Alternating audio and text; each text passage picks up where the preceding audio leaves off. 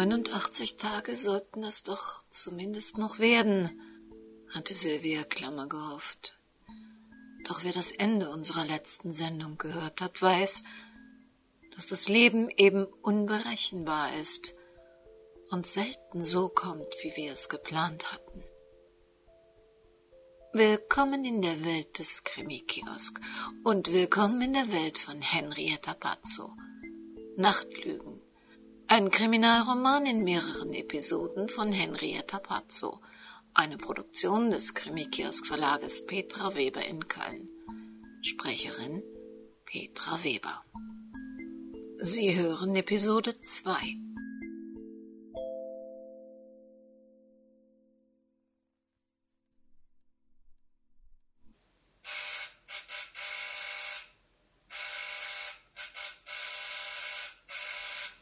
Ein Uhr neunundfünfzig. Ach, nachts. Barbaras Blinzeln zur Uhr verursachte ihr einen unsichtbaren Schlag in den Magen. Stürmisches Klingeln um diese Zeit bedeutete nie Gutes. Jan wird doch nicht. Äh, aber was sollte bei einer Klassenfahrt nach Rom schon. Plötzlich sah sie in Gedanken einhundert gefährliche Situationen gleichzeitig, die natürlich bei einer Klassenfahrt. Ihr Magen zog sich weiter zusammen. Ja, Moment, ich komme. Moment.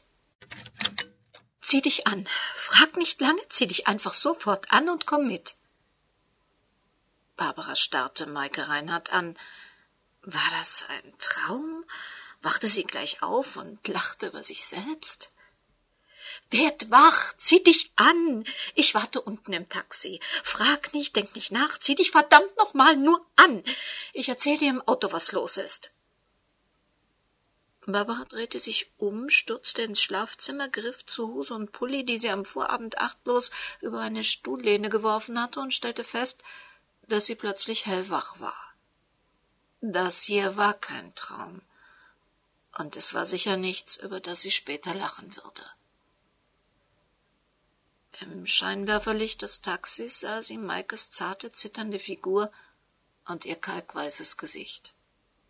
Steig ein! Barbara hielt die Anspannung kaum aus, wagte aber nicht zu fragen, denn was immer Maike antworten würde, sie würde es nicht hören wollen. Okay, es ist schlimm, sehr schlimm. Wir werden uns gleich zusammenreißen und wir werden, so grauenhaft schwer uns das auch fällt, funktionieren, um alles zu tun, was jetzt getan werden muss. Sylvia und Sandra hatten einen Autounfall. Sehr viel genaueres weiß ich auch noch nicht. Aber es ist schlimm. Wir müssen ins Elisabeth-Krankenhaus. Äh, ein, ein Unfall? Haben sie dich angerufen? Nein. Aber woher willst du das dann wissen? Ich meine, vielleicht ist das so ein blöder Scherz von jemandem. Es gibt so Idioten. Hey, ich würde dich nicht aus dem Bett holen für einen blöden Scherz. Es war im Radio zu hören. Was? In den Nachrichten? Nein, das ist jetzt sehr schwer zu erklären. Jedenfalls habe ich beim Sender angerufen, aber die wussten nichts. Und dann habe ich den Cousin meines Mannes, der, wie du weißt, bei der Polizei ist, angerufen, damit er herausfindet, was da passiert ist und vor allem welches Krankenhaus. Okay, genug erklärt. Wir sind da. Ein beleuchtetes rotes Kreuz auf weißem Grund vor dem Eingang des Hospitals wies auf die Notaufnahme hin. Barbara starrte auf das Schild. Sie war hier schon einmal gewesen. Damals, als der kleine Felix Voss. Im Bruchteil einer Sekunde wusste sie, dass dies kein gutes Omen war. Daniela Löhr legte ihr Handy beiseite. Der Sender rief sie nach einer Sendung sonst nie an. Aber heute beglückwünscht hatte der leitende Redakteur sie. Die Telefone standen nicht still, besorgte Hörer, die die halbe Nacht ausharrten, um Neues zum Horrorcrash, wie der schreckliche Unfall jetzt hieß, mitzubekommen. Er war ganz aus dem Häuschen gewesen. Luna, das war genial, das machen wir jetzt öfter. Luna Lightly, die nächtliche Schicksalsgöttin, live dabei. Sie hatte sich längst daran gewöhnt, dass niemand mehr ihren richtigen Namen kannte.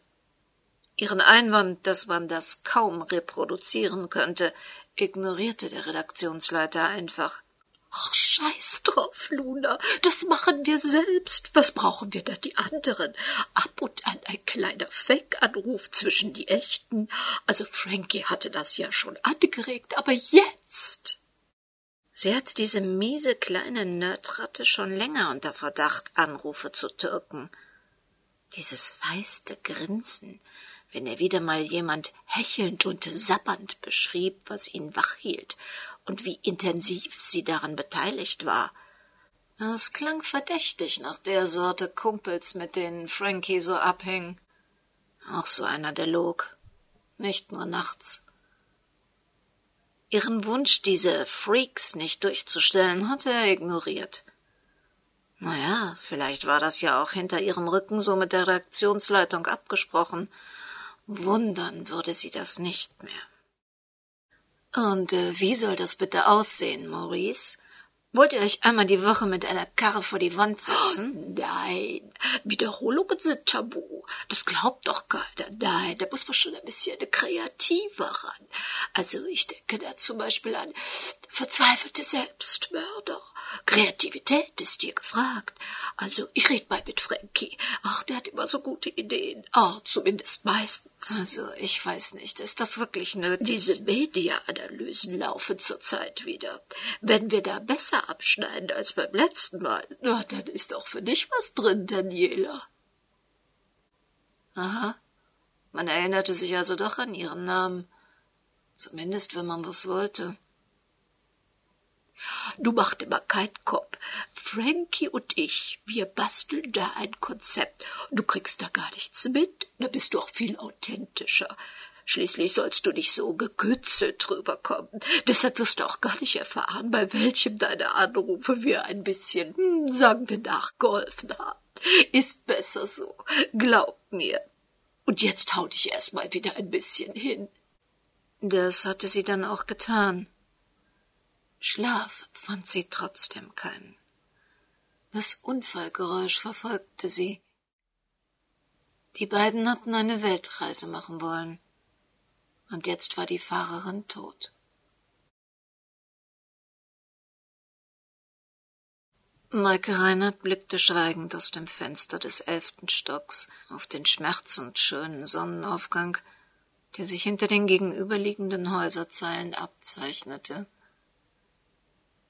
Sie hatte es Barbara nicht gesagt. Doch als sie die Intensivstation erreicht hatten und nur eine Patientin dort lag, war bereits in Barbaras Augen die Verzweiflung zu sehen, die kurz darauf ihren gesamten Körper ergriff und sie weinend zu Boden rang. Man hatte ihnen keine konkreten Auskünfte gegeben. Sie waren mit den Unfallopfern nicht verwandt.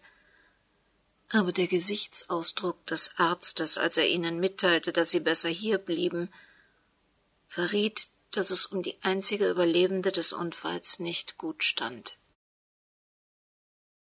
Ein Linienbusfahrer auf dem Weg ins Nachtdepot hatte am Steuer seines leeren Busses einen Herzinfarkt erlitten und war ungebremst in die Fahrerseite von Silvias rotem Mini gedonnert. Dann hatte er das Fahrzeug einige Meter vor sich hergeschoben, bis sie vor ein Hindernis geprallt waren. Die Rettungskräfte konnten sie nur noch tot und fast tot bergen. Das war also ihr erster Tag in ihrem neuen Leben. Einer der schlimmsten in ihrem bisherigen. Barbara saß schweigend auf den unbequemen Stühlen an der Wand. Ein einziges Bild zierte die traurig graugrün gepinselten Wände, ein ausgeblichener Druck von Van Gogh, die nächtliche Ansicht eines Cafés in Arles, Nach Frankreich wären die beiden auch gekommen, vielleicht sogar nach Aal, wenn Barbaras Mann war auf einer Klassenfahrt. Sie müssten ihn anrufen. Aber weder sie noch Barbara wollten die Worte aussprechen, die es zur Realität werden ließen. Jetzt mussten sie erst einmal beten, dass Sandra durchkam.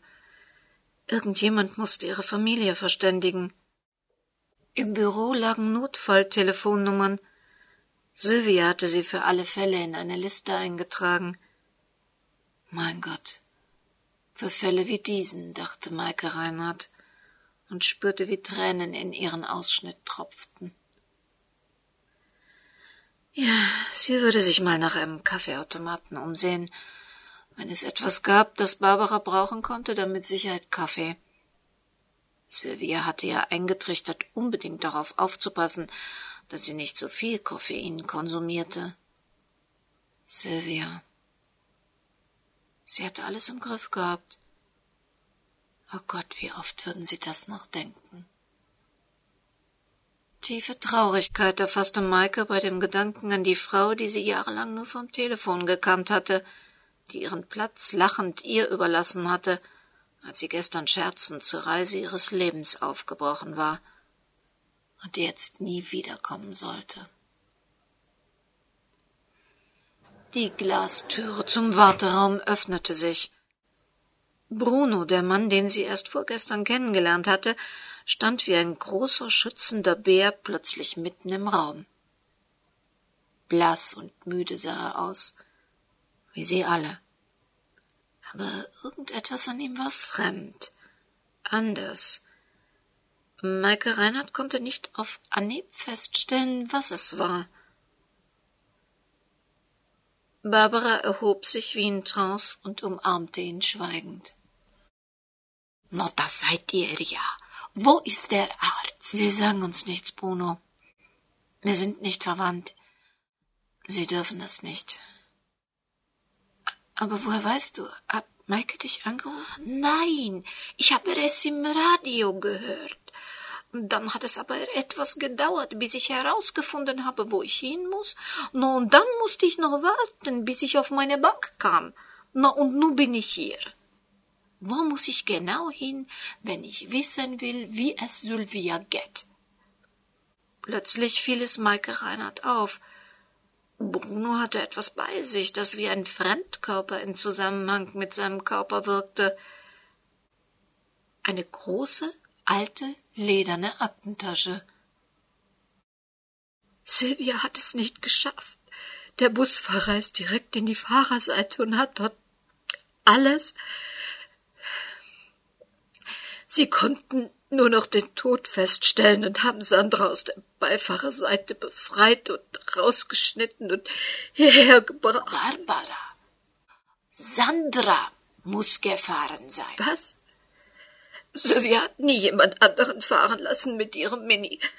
Woher willst du das oh, wissen? Ich habe die Radiosendung gehört. Sylvia hat dort angerufen, vom Auto aus angerufen. Barbara, du kennst Sylvia. Sie würde niemals telefonieren, während sie fährt. Verstehst du? Ja, stimmt. Aber dann. Barbara schämte sich für das Gefühl, gegen das sie sich nicht wehren konnte. Aber sie konnte nicht verhindern, dass sie sich freute, dass es Sandra und nicht Sylvia war, die sich jetzt im Keller dieses Hauses befand.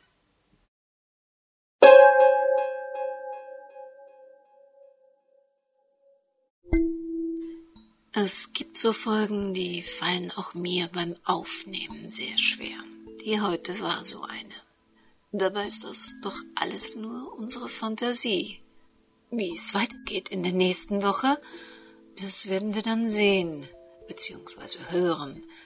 Aber bis dahin können Sie sich die Zeit ein bisschen vertreiben auf www.krimikiosk.de. Dort können Sie sich übrigens auch für unseren Newsletter eintragen. Der wird einmal im Monat, am ersten Donnerstag meist im Monat, verschickt. und wir berichten darin über Krimineuigkeiten, die uns so im vergangenen Monat aufgefallen sind. Das Impressum finden Sie auch dort und nach wie vor freuen wir uns natürlich, wenn Sie bei Ihren Einkäufen auf Amazon oder Ihren Downloads bei Audible an uns denken und einen kleinen Umweg über das Logo auf unserer Webseite nehmen. Wir haben es heute erst wieder gehört. Leben und Tod das liegt sehr dicht beieinander. Deshalb passen Sie bitte gut auf sich auf, denn das Leben, das kann für jeden von uns sehr kurz sein.